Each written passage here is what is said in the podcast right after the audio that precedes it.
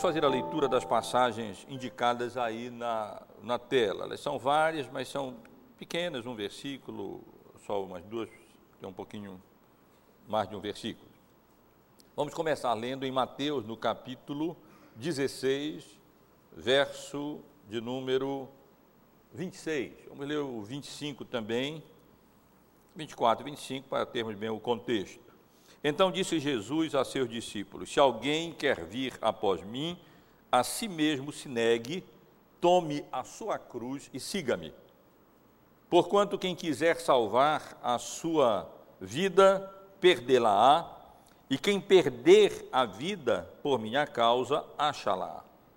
Especialmente o verso 26. Pois que aproveitará o homem se ganhar o mundo inteiro e perder a sua alma, ou que dará o homem em troca da sua alma? Que aproveitará o homem se ganhar o mundo inteiro e perder a sua alma? Ainda em Mateus, no capítulo 22, o verso 39. Os irmãos sabem bem aqui o contexto. Eh, os fariseus, para tentar Jesus, provar Jesus, ou experimentá-lo, como diz o texto, perguntaram, mestre, qual é o grande mandamento? E Jesus apresentou não apenas um grande mandamento, mas dois grandes mandamentos que sintetizam as duas tábuas da lei, os deveres do homem com relação a Deus e com relação ao próximo. Amarás ao Senhor teu Deus, verso 37, de todo o teu coração, de toda a tua alma e de todo o teu entendimento este é o grande primeiro mandamento. E o segundo, que é o que nos interessa hoje, mais em particular, diz: semelhante a este é: amarás o teu próximo como a ti mesmo. Amarás o teu próximo como a ti mesmo. Segunda carta de Paulo aos Coríntios, capítulo 6, uma passagem conhecida nossa. Segunda carta aos Coríntios, capítulo 6, versos 14 a 18. Não vos porais em julgo desigual com os incrédulos. Porquanto que sociedade pode haver entre a justiça e a iniquidade? Ou que comunhão da luz com as trevas?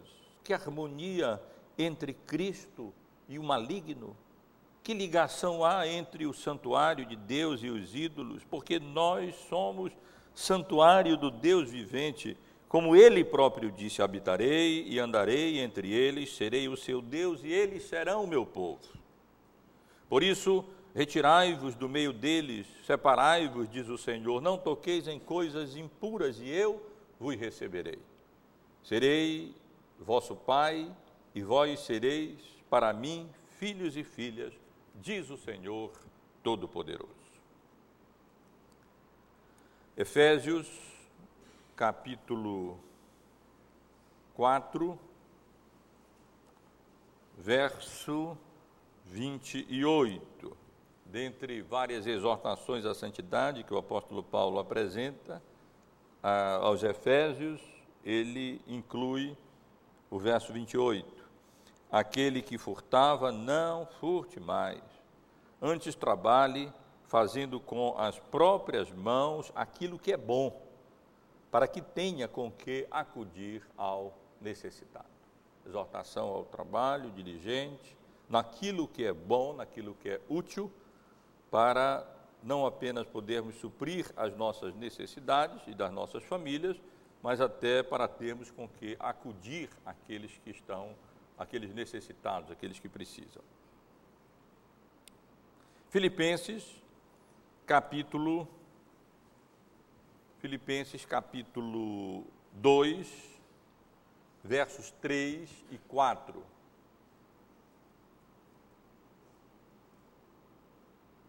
Filipenses, capítulo 2, versículos 3 e 4. Nada façais por partidarismo ou vanglória, mas por humildade, considerando cada um os outros superiores a si mesmos, a si mesmo. não tenha cada um em vista o que é propriamente seu, senão também cada qual o que é dos outros. Primeira carta aos Tessalonicenses, capítulo 4, versículo versículos 3 em diante. Pois esta é a vontade de Deus, a vossa santificação, que vos abstenhais da prostituição. Que cada um de vós saiba possuir o próprio corpo em santificação e honra, não com desejo de lascívia como os gentios que não conhecem a Deus. E que nesta matéria ninguém ofenda nem defraude a seu irmão, porque o Senhor contra todas estas coisas como antes vos avisamos e testificamos claramente, é o vingador. Porquanto Deus não nos chamou para a impureza, e sim para a santificação.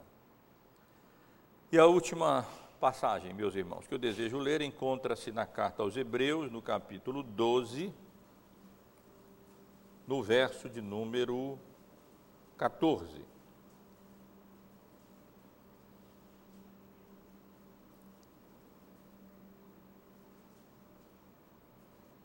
Vamos ler o verso 15 também. Segui a paz com todos e a santificação, sem a qual ninguém verá o Senhor. Atentando diligentemente, porque ninguém seja faltoso, separando-se da graça de Deus, nem haja entre vós e nem haja alguma raiz de amargura, que brotando vos perturbe, e por meio dela muitos sejam contaminados. Especialmente o verso 14: segui a paz com todos e a santificação, sem a qual ninguém verá. Meus irmãos, eu pretendo hoje é, concluir essa parte dos nossos estudos relacionada à criação dos filhos. Nós já estamos há várias semanas estudando esse, esse tema, esse assunto, dentro desse tema mais amplo, desse tema mais geral, que é o ensino bíblico sobre a família cristã somos movidos, como eu tenho repetidas vezes procurado ressaltar, não por interesse, vamos dizer, acadêmico teórico apenas, mas por preocupações práticas mesmo. Nós sabemos a dificuldade que as famílias têm enfrentado é, no tempo presente. Nós sabemos particularmente as dificuldades que as famílias cristãs têm enfrentado também. É difícil é, imaginar, não devemos imaginar, que nós e nossos filhos estejamos absolutamente isentos ou imunes da influência ou das influências da sociedade em que nós vivemos. Deveria ser assim, mas não é. Nós somos pecadores, falhamos, erramos. E, infelizmente, nós e nossos filhos podemos ser influenciados pela mentalidade, pela conduta daqueles que nos cercam. E a família tem sofrido com isso, as famílias cristãs também têm sofrido com isso, e é, muitos têm encontrado dificuldade no que diz respeito à criação dos seus filhos, no temor do Senhor, para a glória de Deus, para a honra e para a glória de Deus. E o que nós estamos fazendo, irmãos, é exatamente procurar compreender aquilo que, conhecer e compreender aquilo que a palavra de Deus nos ensina acerca dessa questão, para podermos, com a graça dele, criar os nossos filhos como agrada a Deus, como apraz a Deus, é, de tal maneira que, eles, que nós, como família, possamos ser sal na terra e luz no mundo para aqueles que nos cercam. Nos últimos domingos, nós estivemos estudando os deveres gerais dos pais para com os seus filhos. Apenas relembrando, é, vimos que os deveres dos pais, deveres gerais dos pais para com os filhos são fazer com que eles é, reconheçam a condição deles, amá-los eu não quero me demorar muito hoje, então vou passar rapidamente sobre isso. Já tivemos a oportunidade de considerar a relevância, a importância desses deveres e não tem como enfatizar em demasia. Orar por eles e com eles é dever dos nossos nós pais fazermos isso. Dar a eles bons exemplos para ornar, adornar o ensino, ensiná-los acerca de qual é a vontade de Deus. Deus nos guarde, Deus nos livre de encobrir dos nossos filhos os feitos de Deus, as obras de Deus, especialmente a obra salvadora de Cristo. E é nosso dever também, estamos tratando desses dois deveres conjuntamente, disciplinar e encorajar os nossos filhos. A pressuposição por trás desse dever é que os nossos filhos são pecadores. Eles já nascem com uma natureza pecaminosa e corrompida. E para que eles sejam treinados na vontade de Deus, é, eles precisam não apenas de exemplo, oração, amor e ensino, mas eles precisam também de disciplina. E então começamos a considerar esse assunto que eu quero concluir hoje apenas, a necessidade de disciplinar e encorajar os nossos filhos. Os dois domingos anteriores estivemos tratando dessas questões. Por que nós devemos disciplinar os nossos filhos? É porque Deus nos ordena fazer isso, Deus nos manda fazer isso, claramente. Pais, disciplinai os nossos, vossos filhos. Como estivemos considerando aqui com os irmãos, os meios pelos quais nós podemos fazer isso, quais os cuidados que nós devemos ter na criação dos nossos filhos, e os dois assuntos, as duas perguntas que nós estamos considerando presentemente é pelo que, quais os motivos e para que nós devemos disciplinar os nossos filhos apenas relembrando um pouco mais aquilo que dentro desse assunto nós já estivemos considerando para podermos aproveitar melhor o que vamos considerar hoje, nós vimos que a resposta à primeira pergunta, por que disciplinar os nossos filhos, é dupla. Primeiro, Deus ordena claramente. Segundo, eles precisam desesperadamente de disciplina. Assim como eles precisam de alimento e sem alimento eles morrem, assim também eles precisam de disciplina, porque sem disciplina eles morrem também. E morrem espiritualmente, com a morte mais terrível. Então Deus nos dê a graça de obedecê-lo, disciplinar, porque Ele nos ordena, e fazer isso por amor aos nossos filhos, para o bem dos nossos filhos, que eles precisam disso. Como? Consideramos aqui, há várias maneiras de disciplinar os nossos filhos, sempre lembrando que essas disciplinas, elas podem ser positivas e negativas. Elas envolvem encorajamentos, elas envolvem, elas envolvem recompensas. Vimos aqui que o próprio mandamento, o, o, próprio quinto mandamento, ele inclui uma promessa, ele é positivo, inclui uma promessa que os filhos devem honrar a pai, a pai e mãe para que sejam de longa vida, o que nos autoriza a exercer disciplina no sentido positivo, de encorajamento, sempre eh, percebendo, reconhecendo os, eh, aquilo que de bom fazem os nossos filhos.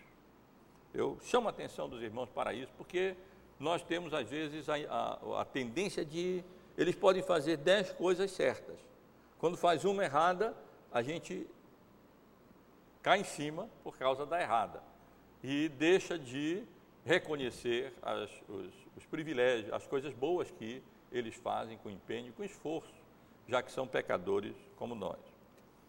Admoestações, exortações, está é? errado, meu filho, ou e orientá-los nesse sentido, admoestá-los nesse sentido, castigos e punição física, E a Bíblia favorece a punição física em relação a castigos, a privações de benefícios. É interessante como a Bíblia, como há muito, vários ensinos na Bíblia, versículos, no sentido de, de usar da vara, de punição física, e como é, praticamente há, há muito pouco com relação a castigos físicos. Isso é verdade não apenas com relação à família, a disciplina dos filhos, mas isso é verdade até no que diz respeito à punição civil. Na Bíblia quase que não há é, é, castigo no sentido de, de privar da liberdade, mas a Bíblia admitia é, punição física, inclusive a morte, quando tira, é tirada a morte, então pune-se com é, a vida. Então, são meios de disciplina. E chamei a atenção dos irmãos para alguns cuidados que nós devemos ter ao disciplinar os nossos filhos. Cuidados negativos, aquilo que nós devemos estar alerta para não fazermos, e positivo, aquilo que devemos estar alerta para fazer. É, negativamente, não devemos disciplinar os nossos filhos com gritaria, nem de maneira exagerada, nem autoritativa, nem negligente, nem temerosa. Consideramos essas questões aqui já com os irmãos e eu não vou repetir. E, positivamente, devemos ter o cuidado para disciplinar nossos filhos de acordo com a idade deles e o temperamento deles, de acordo com a gravidade da falta que eles cometerem, com regras claras, isso por ensino e exemplos, e com consistência. Muitas vezes nós erramos mais do que nossos filhos no que diz respeito ao exercício da disciplina, e não é à toa que não alcançamos os resultados que nós desejaríamos alcançar. Às vezes não, muitas vezes erramos, tanto com grito, com exageros, para cima ou para baixo, com, com, com, de maneira autoritativa e assim por diante, como erramos porque não atentamos para é, exercer a disciplina, levando em consideração a idade deles, o temperamento deles, a, claro, a gravidade da falta, as regras, com regras claras, para que eles tenham clareza acerca do que podem e não podem fazer, e também, especialmente, com consistência. Como é difícil nós sermos consistentes no exercício da disciplina. Como é difícil. E eles sabem disso. E pecadores que são, eles tiram proveito dessa falta de consistência. Seja porque papai diz uma coisa e mamãe diz outra, seja porque qualquer um deles, não ou um deles, não é perseverante para continuar dizendo não até o fim ou e, e manter a disciplina é, é, dos seus filhos. E, eles acabam, às vezes, como nós dizemos, ganhando pelo cansaço, né? pelo cansaço. Insistem, insistem, insistem até que, por relaxamento dos pais ou preguiça, acabam cedendo às insistências dos filhos. E aí nós estaríamos ensinando a eles, olha, insistam que vocês conseguem fazer aquilo que querem e fazer aquilo que desejam. E no domingo passado, então, nós começamos a abordar as duas últimas questões relacionadas a esse assunto. Pelo que especificamente devemos disciplinar os nossos filhos, positivamente e negativamente. E vimos apenas é, aquilo que é mais grave, aquilo que, pelo que os nossos filhos devem ser disciplinados, a nossa atenção deve ser muito grande porque dizem, dizem respeito a, a faltas relacionadas a Deus. Isto é, a fé, temor e obediência a Deus. Isso vale positivamente, tudo isso, positivamente e negativamente. Devemos discipliná-los se eles forem incrédulos, se eles não, tiver, não tiverem manifestarem temor diante de Deus, se não forem obedientes, no sentido de corrigi-los, e positivamente devemos discipliná-los para que eles sejam pessoas de fé, pessoas temerosas, pessoas obedientes a Deus. Então sempre tem os dois lados. É, apego e confiança na palavra de Deus, esse é um dos objetivos da nossa disciplina, devemos fazer com que nossos filhos sejam apegados à palavra, confiem na palavra, dependam da palavra de Deus, tenham de fato a palavra de Deus de realidade, de verdade na prática, como regra de fé e como regra de prática. Ensinar nossos filhos a submeterem todas as coisas, todas as práticas, todas as ideias, todos os ensinos, todas as doutrinas, todas as tradições ao ensino das Escrituras e se submeterem a ela. A honrarem aos pais e aos superiores, como Deus nos recomenda, nos eh, adverte. Fidelidade no que diz respeito aos cultos, assiduidade e reverência. Uso adequado do dia do Senhor, amor à igreja, amor aos irmãos. Em suma, é, priorizar o reino de Deus. E nós estivemos, domingo passado, considerando exatamente essas essa, esses motivos mais importantes pelos quais os nossos filhos devem ser disciplinados e nós devemos ajudá-los nisso, tanto positivamente, dando exemplo, orando, encorajando, ensinando, mostrando a relevância dessas coisas, desses deveres, como também é, punindo-os quando eles é, é, falham nesses deveres, para que, com a graça de Deus, eles possam crescer no seu relacionamento com Deus e eh, em todas essas áreas que são fundamentais e essenciais. Mas nos falta eh, responder o outro lado dessa questão, porque pelo que não é apenas com relação a Deus que eles precisam ser disciplinados, mas também com relação a eles próprios e com relação aos outros. Nós temos que a queda corrompeu o nosso caráter. Essa é a realidade. Todo ser humano nasce nesse mundo com um caráter corrompido por causa da queda e do pecado, como consequência da queda e do pecado. Em algumas pessoas, a corrupção se manifesta mais gravemente numa área, em algumas áreas, em outras pessoas, a corrupção do pecado se manifesta mais gravemente em outras áreas. Mas todos nós nascemos com o nosso caráter corrompido a imagem de Deus com que o homem foi criado no Éden foi amarrotada, foi, foi corrompida, foi deturpada. E um dos grandes objetivos da criação dos nossos filhos é exatamente com a graça de Deus restaurar neles a imagem de Deus, o seu próprio caráter.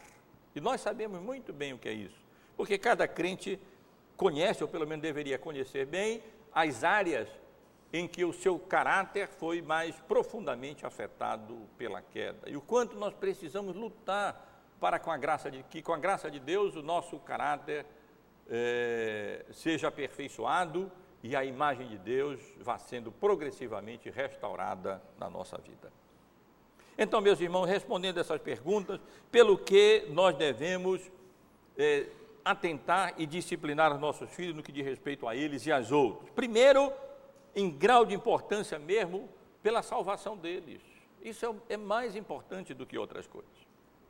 Infelizmente, muitas vezes, os pais criam seus filhos sem dar a devida atenção àquilo que é o mais precioso, o mais importante, porque, como nós lemos em Mateus 16, 26, o que adianta o, o, o homem ganhar o mundo inteiro se ele acabar perdendo a sua alma, o que é que vai adiantar? O que adianta nós fazermos dos nossos filhos pessoas eruditas, pessoas capazes, pessoas com muito conhecimento, pessoas que façam faculdades, adquiram graus e, e, e, e alcancem muito progresso na vida e venham a ter riqueza e dinheiro? E o que adianta se depois eles perderem a sua alma? Eu, lembro, eu, eu li uma vez que e, e gravei, que um, um, uma frase que diz assim: um, um caixão de ouro é um consolo muito pobre para quem vai perder a sua alma. O que, que adianta ganhar o mundo inteiro, ter dinheiro para ser enterrado num caixão de ouro e ir para o inferno, com um caixão de ouro em tudo? Então, não, não, não adianta. Isso, isso é, é, é, nós devemos ter em mente que quando, no que diz respeito à disciplina dos nossos filhos, eh, com relação a eles, o mais importante é a alma deles. Então devemos sempre pesar isso aqui, na, colocando na balança, tá bom, isso aqui vai ser bom para essa decisão, esse procedimento vai ser bom para o, o, a parte acadêmica, a instrução dos nossos filhos, mas vai ser bom para a alma dele? O que que pesa mais? Então, se eu colocar meu filho numa determinada escola, ou, ou colocar meu filho em determinada condição, é, ou, ou deixar que meus filhos façam isso e aquilo, pode até ser bom em alguns aspectos, mas vai ser dan, tende a ser danoso para a alma deles? Eu aqui e ali vejo, por exemplo, pais, é, filhos ainda naquela idade menor ainda, ainda não estão maduros, porque quando estão maduros, não, já são homens, mulheres feitos, é claro, claro que eles vão ter que seguir a vida deles, eles não são, eles são nossos filhos no sentido de que eles foram colocados sob o nosso cuidado, mas eles não são nossos no sentido de que nós somos, que são propriedade nossa. Eles são emprestados, Deus nos empresta para nós criarmos e prepará-los para que eles sejam instrumentos para a promoção do seu reino e eles vão ter que seguir a vida deles. Mas eu me preocupo quando eu vejo pais expondo os seus filhos a perigos. Seja, é, veja só, por que, que nós um dia criamos uma escola? Por que, que nós temos uma escola? Porque nós reconhecemos que é um perigo enorme para os nossos filhos serem colocados nesse julgo desigual com os incrédulos, nessa idade de, de, de aprendizado, nessa idade escolar. É, isso representa um perigo muito grande para a alma deles. Então, ora, o que, que adianta nós fazermos isso, mas aí os pais podem expor seus filhos em outros cursinhos, outras coisas, outras, outras coisas, outras coisas, tem tantos cursos de, de inglês, de não sei o que, não sei o que mais, é, expondo seus filhos, da mesma maneira, a, a, a, é, a um julgo desigual. Eu digo aos irmãos, se nós zelarmos e tivermos cuidado com isso, podemos fazer com que nossos filhos é, aprendam inglês. Exemplo, conheçam inglês, aprendam inglês muito melhor, sem expor eles aos, a esses riscos numa idade indevida ainda. Claro que depois não, já estarão maduros, preparados e podem, e podem estar nessas condições e ter influência até.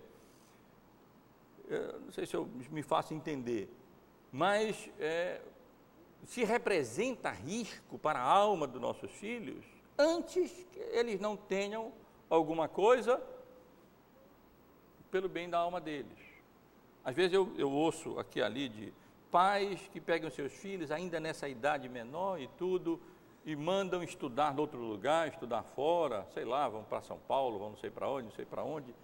Ainda nessa idade, eu não faria isso, não por falta de oportunidade, mas porque eu mais vale os meus filhos, o cuidado e o zelo, a alma dos meus filhos do que serem formados pelo Instituto Mackenzie ou pela universidade tal, tal, não sei o quê. Espero apenas ilustrar. O, em primeiro lugar está a salvação dele, nisso nós devemos nos concentrar. Isso é um bem mais precioso que nós podemos dar para nossos filhos.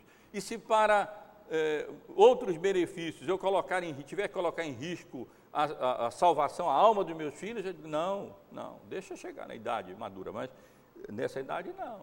Nessa idade vai estar sob controle, sob orientação, direção, zelando pela salvação deles. E nesse sentido nós temos que orientá-los, ensiná-los, encorajá-los, animá-los, dar exemplo e discipliná-los também, quando fazem qualquer coisa que tende contra a salvação da alma deles. Em segundo lugar, é claro, pela santificação deles. Eu li várias passagens com os irmãos que ressaltam a necessidade, a, a importância da eh, santificação. Afinal de contas, santificação é apenas um termo técnico para a continuação da salvação. É, Sem santificação, diz o autor da carta aos Hebreus, ninguém verá o Senhor. E é parte da nossa responsabilidade importante como pais zelar pela santificação dos nossos filhos. Aqui nós poderíamos incluir tantas coisas, porque a Bíblia, é, o ensino bíblico é vasto acerca do é, do ensino sobre santificação.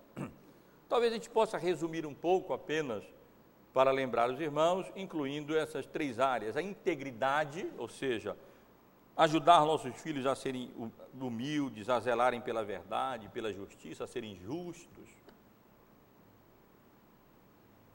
a pensarem de si mesmo com moderação, a colocarem, a verem os outros como superiores a si próprios. Deus resiste aos soberbos, contudo aos humildes concede a sua graça. Temos que ensinar isso aos nossos filhos e discipliná-los e orientá-los, exortá-los quando eles é, manifestam soberba, vaidade, arrogância, orgulho, inverdade, mentira, injustiça, essas deformações do caráter, nós temos que zelar por isso pelos nossos filhos e ensiná-los nesse sentido. Também no que diz respeito à pureza, isso não é um, um, um mal apenas moderno, contemporâneo, não. Sempre foi um mal muito grande, o perigo da impureza, seja no que diz respeito à língua, seja no que diz respeito aos olhos, seja no que diz respeito aos ouvidos, seja no que diz respeito eh, às mãos, pois esta é a vontade de Deus, a vossa santificação, que vos abstenhais da prostituição, que cada um de vós saiba possuir o vosso próprio corpo em santificação e honra, não com desejo de lascívia como gentios que não conhecem a Deus, porquanto Deus não nos chamou para a impureza, e sim para a santificação. E nós devemos, meus irmãos, zelar e disciplinar os nossos filhos por essa razão. Eu costumo dizer que eu posso entender um crente matar alguém. Vocês podem estranhar o que eu vou dizer. Mas eu não posso entender um crente com a boca porca. Eu posso entender que num momento de ira, perca a cabeça, ou, ou, ou pecadores que somos, e, e, e cause, faça uma coisa assim, grave, completamente errada, como matar alguém. Mas eu, porque a pessoa aí foi, foi, foi tomada num, num determinado momento, mas eu não posso entender um crente que usualmente usa de palavras torpes. Isso eu, isso eu não entendo. Para mim não é crente. Porque é uma coisa contínua, é uma coisa constante, é uma impureza que manifesta o, o, o caráter continuamente. E, isso eu não posso compreender e entender. Não tenho como, como crente alguém que usa de palavra torpe, de palavra porca. Isso é, isso é próprio do iníquo, isso é próprio do ímpio, isso é próprio do pecador. O crente não, não, não sai da, da boca do crente palavras nesse sentido. Não faz parte da nossa, do nosso caráter, do nosso ser, da nossa vida. O cuidado com os olhos é, sim, e, e por essa razão os filhos precisam ser disciplinados, ensinados pelo exemplo, é, pelo ensino, pela exortação, pela demonstração, pela disciplina. Ah, é isso que o crente não, não, não, pode sair da boca do crente é, o, fica, o, uso de, da, da boca nesse sentido. E também com relação aos, outros, aos nossos outros sentidos, as nossas mãos peguem direito, olha o, que elas pegam, os nossos, nossos pés andem no caminho de Deus, os nossos ouvidos, o que é que ele ouve, para que, que nós emprestamos os nossos ouvidos, os nossos olhos, para que, que nós usamos os nossos olhos. Hoje, os nossos os olhos estão, uh, uh, uh, os olhos são sentidos que são tentados a cada momento e a cada instante. É, cuidado, muito cuidado, pais, com que seus filhos veem, seja na televisão, seja na internet, especialmente na internet. Zele por isso, cuide disso. Vá no computador dos, que os filhos de vocês estão usando, verifique o histórico, olhe o que é que eles estão vendo na internet. Peça aí, se não souberem bem, peçam ajuda de alguém que entende mais, que dá para recuperar e veja o que é que eles estão vendo na internet. Zele por isso, Zele pelos seus filhos, o que é que seus filhos estão olhando, discipline seus filhos por isso. Pela pureza, porque Deus não nos. Porque sem santificação ninguém verá o Senhor. E nós devemos guardar os nossos olhos. O que é que nós estamos vendo? Usarmos o poder dos, de, de, de, dominar os nossos olhos naquilo que eles estão se concentrando e vendo. Zelem também, não vou me delongar nisso, no que diz respeito à companhia dos filhos dos irmãos.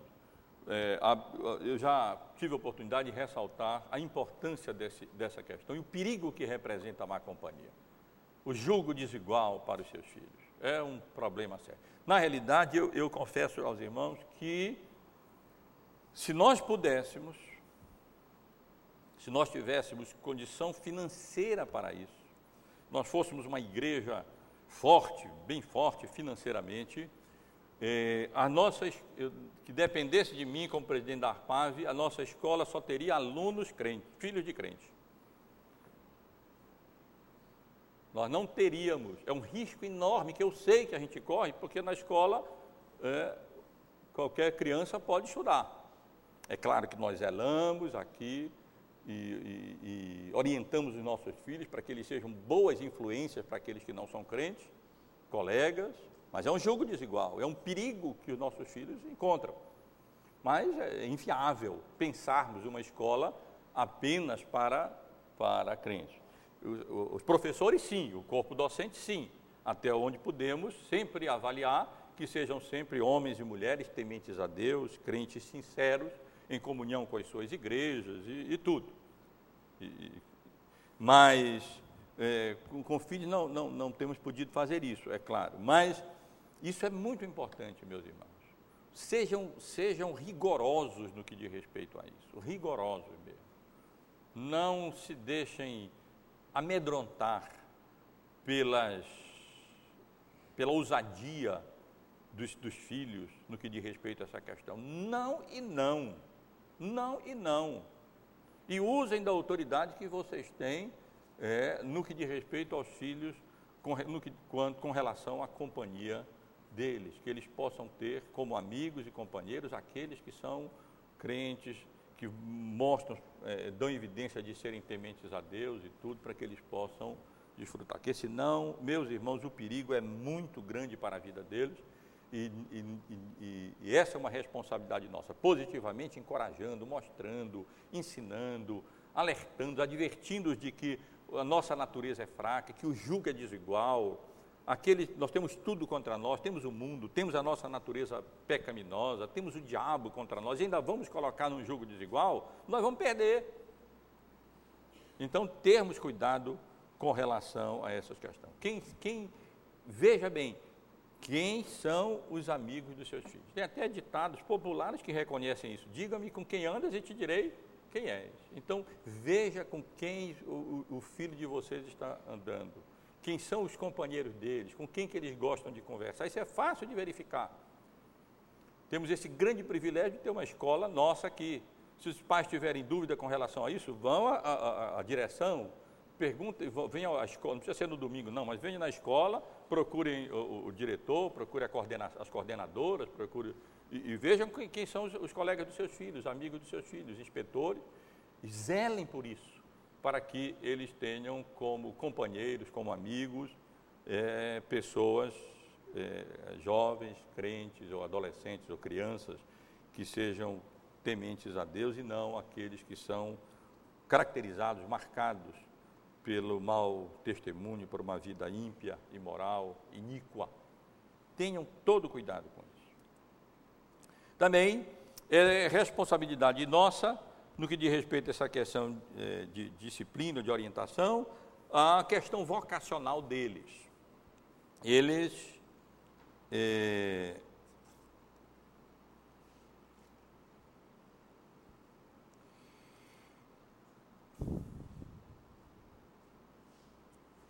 precisam, cabe a nós é, exortá-los e admoestá-los, ensiná-los no que diz respeito a essa questão especialmente que eles sejam diligentes, responsáveis, seja ainda quando, quando estudando, é nosso dever orientá-los nos estudos, encorajá-los, animá-los, mostrar a necessidade deles. Estudar é enfadonho. É claro que é enfadonho. Estudar é um negócio enjoado. O Spurgeon disse que ele preferia pregar não sei quantos sermão do que escrever um, um, um porque escrever, estudar, é canseira mesmo e, e enfado. Mas eles precisam é, conhecer a necessidade, a relevância disso, a importância disso. Eles terão que constituir as suas famílias, os meninos terão que sustentar as suas casas, as, as meninas terão que crescer, ser mães, se relacionar com seu marido, com a sociedade, com os filhos, devem se preparar, se qualificar da melhor maneira possível para isso.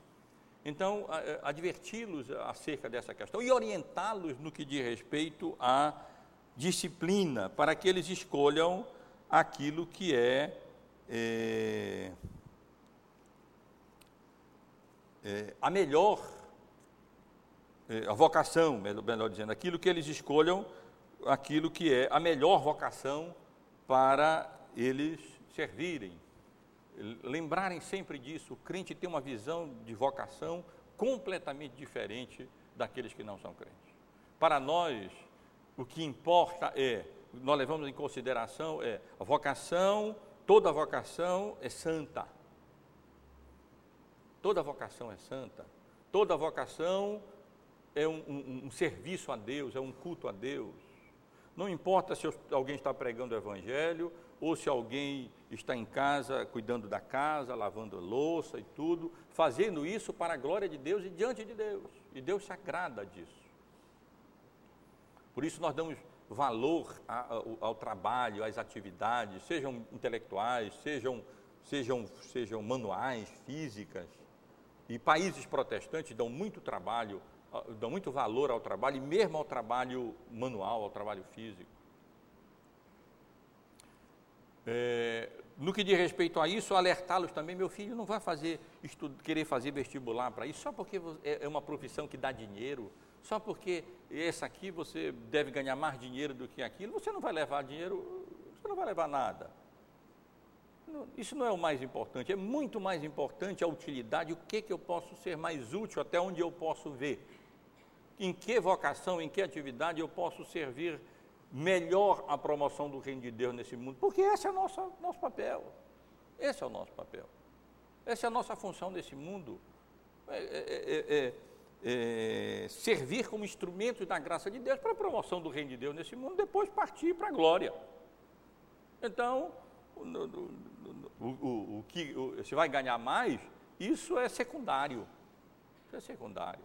Mais importante é a utilidade. O que é que eu vou poder servir melhor? E Deus abençoa, Deus honra, e Deus supre é, as necessidades. E é claro, levando em, considera em consideração também a, a ah, os dons que Deus deu é, a eles, as, as qualificações, as habilidades. Alguém pode ter um dom muito grande para uma determinada atividade, mas infelizmente não vai exercer esse dom e vai se, ser introduzido numa outra, numa outra atividade, numa área de estudo ou de trabalho, é, que ele nem gosta ou ela nem vai fazer com alegria, nem com prazer, que nem tem dom, simplesmente porque teoricamente ganha mais vai acabar fazendo mal feito, talvez até ganhando menos, porque não tem habilidade é, para isso. É interessante que o versículo que eu li com os irmãos, de Paulo aos Efésios, ele diz: aquele que furta, não furte mais, antes trabalhe fazendo com as próprias mãos o que é bom. O que é bom, o que é útil. Isso é um, é um critério de vocação, é aquilo que é bom.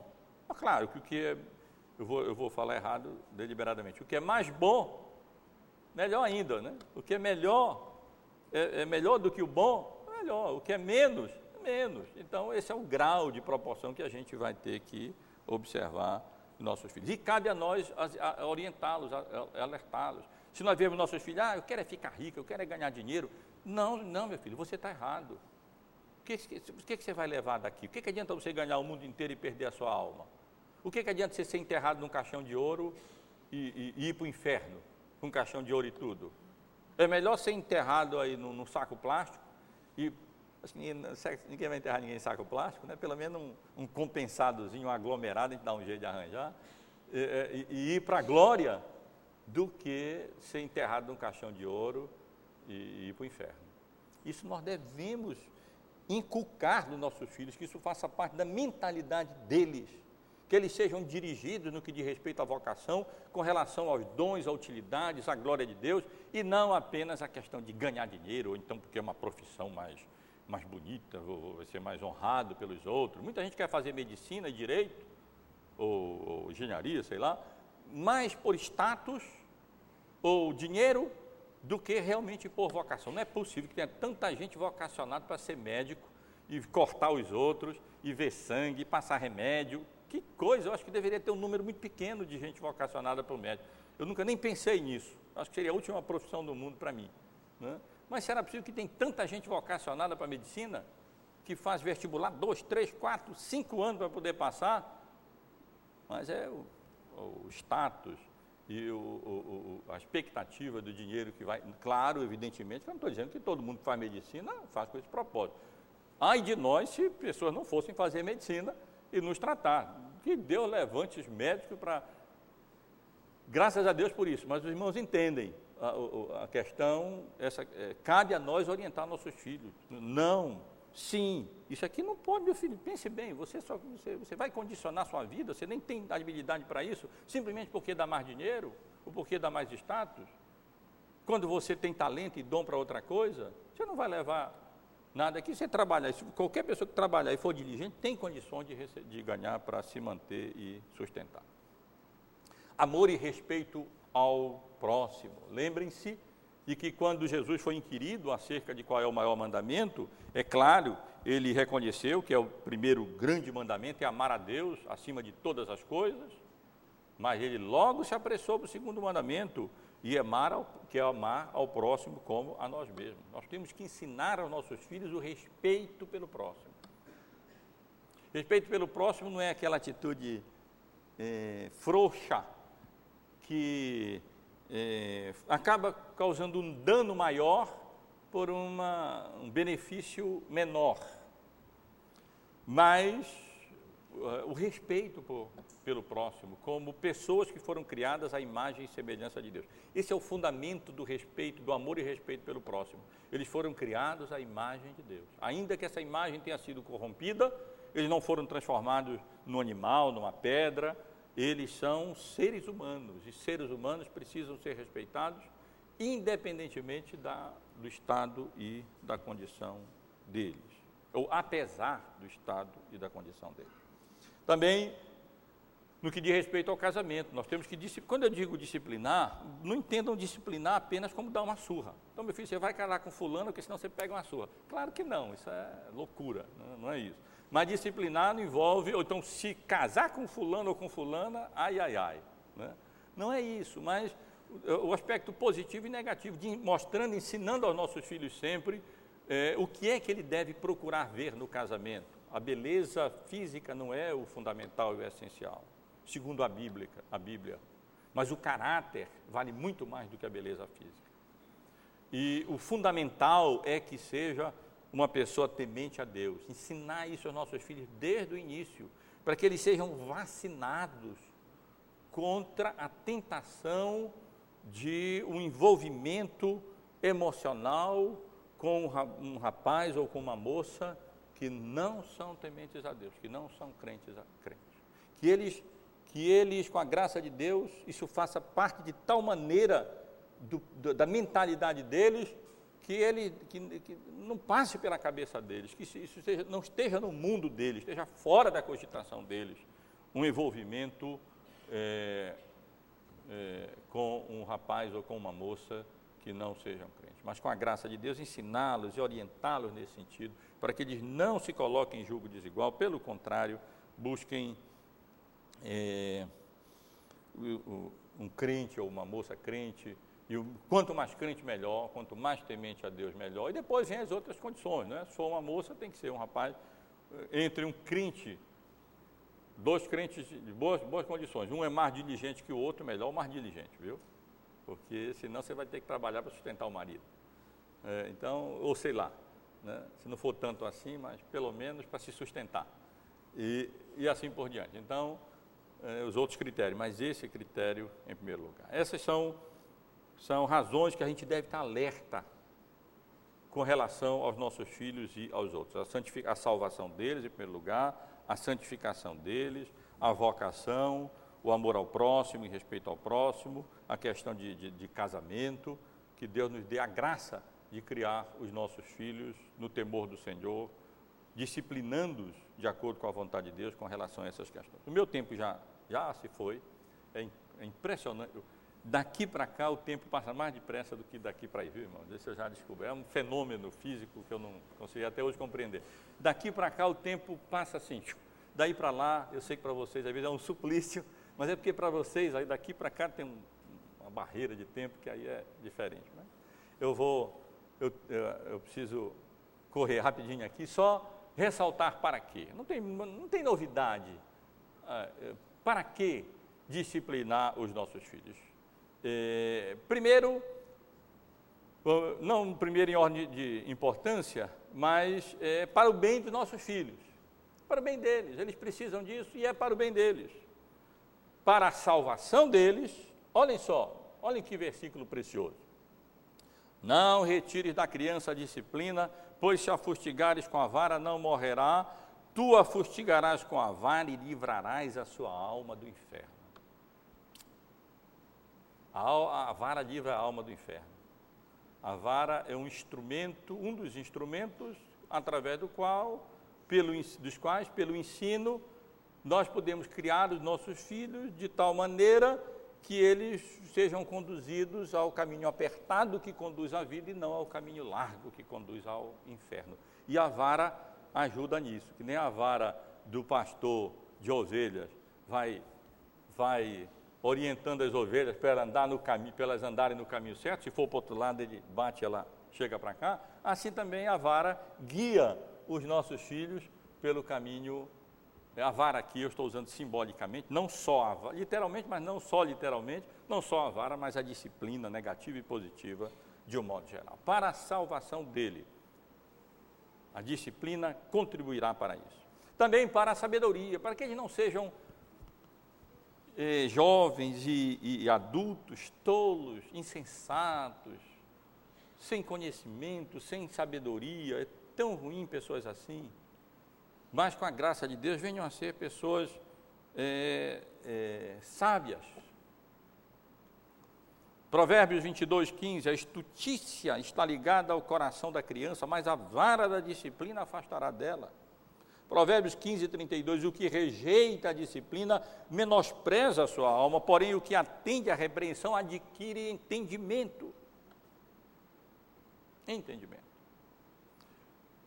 Mais do que boas vitaminas e comer peixe, as pessoas dizem que comer peixe dá inteligência, né? Dá. É, a vara é um, um ingrediente é, mais eficaz para dar sabedoria e inteligência entendimento é, aos nossos filhos. Mas não apenas para o bem deles, no sentido de, da salvação deles e viver de maneira sábia nessa vida, tomando decisões acertadas, também para o bem dos pais. Precisamos disciplinar, disciplinar nossos filhos para o nosso próprio bem, para nos dar descanso. A vara e a disciplina dão sabedoria, mas a criança entregue a si mesma venha envergonhar a sua mãe. Corrija o teu filho e te dará descanso, será delícias a tua alma. Tem, quando os pais, os pais não disciplinam os filhos, não ensinam os seus filhos, positivamente e negativamente, com os cuidados que nós já estivemos é, é, chamando a atenção aqui, eles vão trazer para si próprio desassossego, preocupação, é, vergonha, e se nós fizermos isso, nós vamos trazer para a nossa alma prazer, delícia, descanso. Que coisa gostosa, meus irmãos e irmãs. Que delícia, que maravilha é ver os nossos filhos andando nos caminhos direitos, escolhendo um rapaz ou uma moça crente para casar, constituindo família, na igreja, criando seus filhos direitinho. Que bênção, que descanso, que privilégio, que prazer estar com eles, que alegria estar com eles. Mas não apenas descanso, mas também reconhecimento para os pais.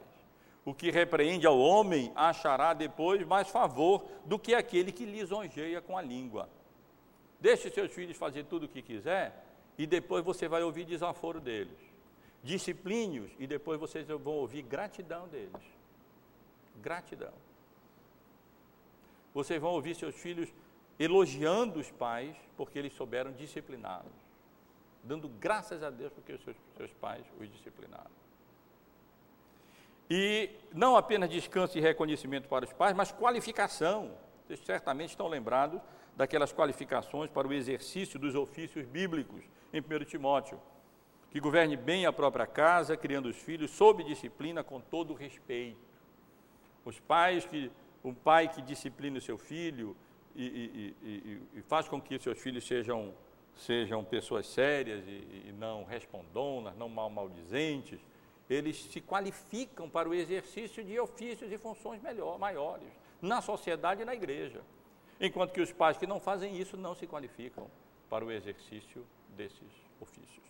Descanso, reconhecimento e qualificação. E para completar nossos estudos, irmãos, que já se delongaram aí por vários meses apenas sobre essa questão de criação dos filhos, claro que nós sabemos que devemos fazer isso para a glória de Deus, mais do que para o bem deles e mais do que para o nosso próprio bem como pais. Deus é honrado quando ele é obedecido. Assim como os pais são honrados quando eles são obedecidos, os Deus é honrado quando ele é, ele é obedecido. E portanto, como tudo, nós sabemos muito bem, tudo o que fizermos deve ter como propósito final a glória de Deus, inclusive a criação dos nossos filhos. Se nós não fizermos assim, se o nosso propósito em tudo aquilo que nós estivemos considerando não for a honra e a glória de Deus, for apenas para o nosso próprio bem, só para o bem dos filhos, isso é moralismo. Isso não passa desse nível humano.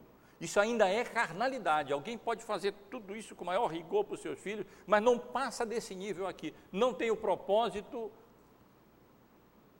extraterreno, extramaterial, de honrar e de glorificar a Deus como expressão da nossa gratidão, do nosso amor, do nosso temor a Deus. Quer comais, quer bebais, quer façais qualquer outra coisa, fazei tudo para a glória de Deus. Quero apenas concluir, meus irmãos, resumindo um pouco o que estivemos considerando domingo passado e nesse domingo apenas. A disciplina tem aspectos positivos e negativos.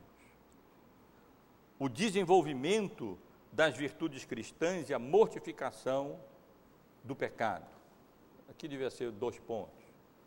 É, a disciplina tem aspectos positivos e negativos, ou seja, o desenvolvimento das virtudes cristãs e negativos, a mortificação do pecado.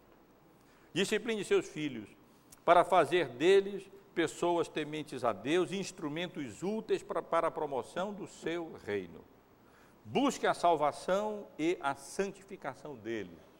Cultive neles a fidelidade ao culto e o amor à igreja. Faça isso para o bem deles, de vocês mesmos e para a glória de Deus. Meus irmãos e irmãs, estivemos aqui, eu creio que durante, eu nem sei bem, mas foram, foram várias e várias semanas só considerando essa questão de criação dos filhos, tanto os pressupostos, a questão pelo lado dos filhos, os direitos dos filhos, os deveres dos filhos, os direitos dos pais, deveres dos pais. E eu me delonguei deliberadamente nesse assunto, porque eu sei, eu reconheço a necessidade, é, o, o, perigo, o, o, é, nós nesse mundo e nossos filhos nesse mundo correm, corremos perigos constantes e diários, né? A violência, tudo aí nos assalta. A gente sai na rua, não sabe se vai chegar ali. Mas, meus irmãos, os perigos espirituais que assaltam as nossas vidas e dos nossos filhos e as famílias são maiores ainda. Portanto, eu oro a Deus que, o Senhor nos abençoe, abençoe os irmãos, que levem a sério esses estudos, se os irmãos acharem que qualquer coisa não representa a vontade de Deus, em qualquer estudo nosso, nos procure e, e questione. Ninguém é obrigado a obedecer aquilo que não representa de fato a vontade de Deus. Mas se representa, e os irmãos sabem que representa, levem seu pensamento cativo, levem a sério, não adianta nada sermos ouvintes negligentes, o que Deus quer é que sejamos operosos praticantes, não é fácil, não é fácil mesmo. Quem busca três ou quatro regrinhas para a criação de filho não vai encontrar, porque não existe isso. Mas Deus nos dê a graça de, sinceramente, levarmos a sério a criação dos nossos filhos, porque esse é o fundamental e o essencial. Para isso, Deus nos emprestou nossos filhos. E sempre com esse propósito maior, fazer deles instrumentos o melhor que puder, melhores que pudermos, para a promoção do reino de Deus nesse mundo. Se não, teremos falhado completamente. Eles podem ser pessoas moralistas, eles podem ser pessoas que façam grande progresso, prosperem intelectualmente ou economicamente, teremos fracassado absolutamente se não fizermos deles instrumentos úteis para a promoção do reino de Deus nesse mundo. Que Deus nos abençoe, Deus abençoe os irmãos, Deus dê a graça a todos nós nesse sentido. Aqueles que chegarem à conclusão que, e agora, pastor, o tempo já passou, não, não foi feito ou não foi feito direito, o fato é que, faço o que agora? Se já passou, seus filhos não estão mais com vocês, já são grandes, já, já foram criados, o que nos resta fazer agora é orar por eles, suplicar que Deus seja gracioso para com eles. E nas oportunidades que Deus nos der, não mais com autoridade, que muitas vezes não temos mais, os filhos já, já estão casados, alguma coisa assim, mas com a graça de Deus procurar, além de orar por eles e dar bom exemplo, é auxiliá-los, chamá-los para vir à igreja, dar bons livros de presente para eles, levar a sério a questão da, do estado espiritual deles e da vida deles. Deus abençoe. Eu, e se Deus permitir, meus irmãos, assim que eu retornar dessas duas semanas, eu quero abordar esse outro tema tão relevante, tão importante. O que é que a Bíblia tem a nos dizer com relação a essa questão de divórcio, de separação, e, há ou não possibilidade de novo casamento, em que condições, em que circunstâncias, o, esses assuntos nós estaremos considerando. Depois, então, é um assunto que me interessa muito, eu quero muito considerar, até porque eu já estou chegando lá, a terceira idade, eu quero, eu quero estudar é, esse assunto com os irmãos, para que nós sejamos não velhos ridículos. Né? Hoje a mentalidade do mundo está querendo fazer velhos ridículos é, mas pessoas idosas, crentes, sérias mesmo, alegres, tementes a Deus, vivendo a vida de uma perspectiva cristã. Orem por esses estudos também. Vamos nos colocar.